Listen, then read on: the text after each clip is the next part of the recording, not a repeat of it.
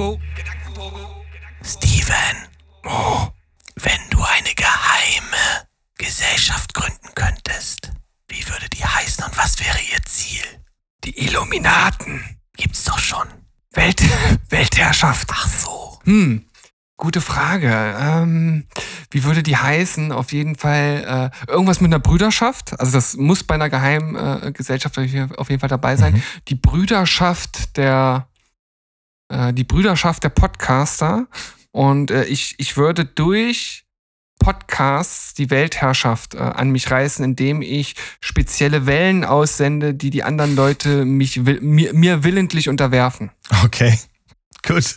Aber was ist das Ziel? Also, wo, warum willentlich unterwerfen? Was sollen sie dann machen? Ja, für mich arbeiten. Die ein, ein, eine Welt nach meinen äh, äh, Gedanken aufbauen, nach meinem Weltbild. Eine schöne Welt, in der alle Le- Menschen gleichberechtigt leben, Ah, okay. um mir zu dienen. Wunderbar. Danke. Bis dann.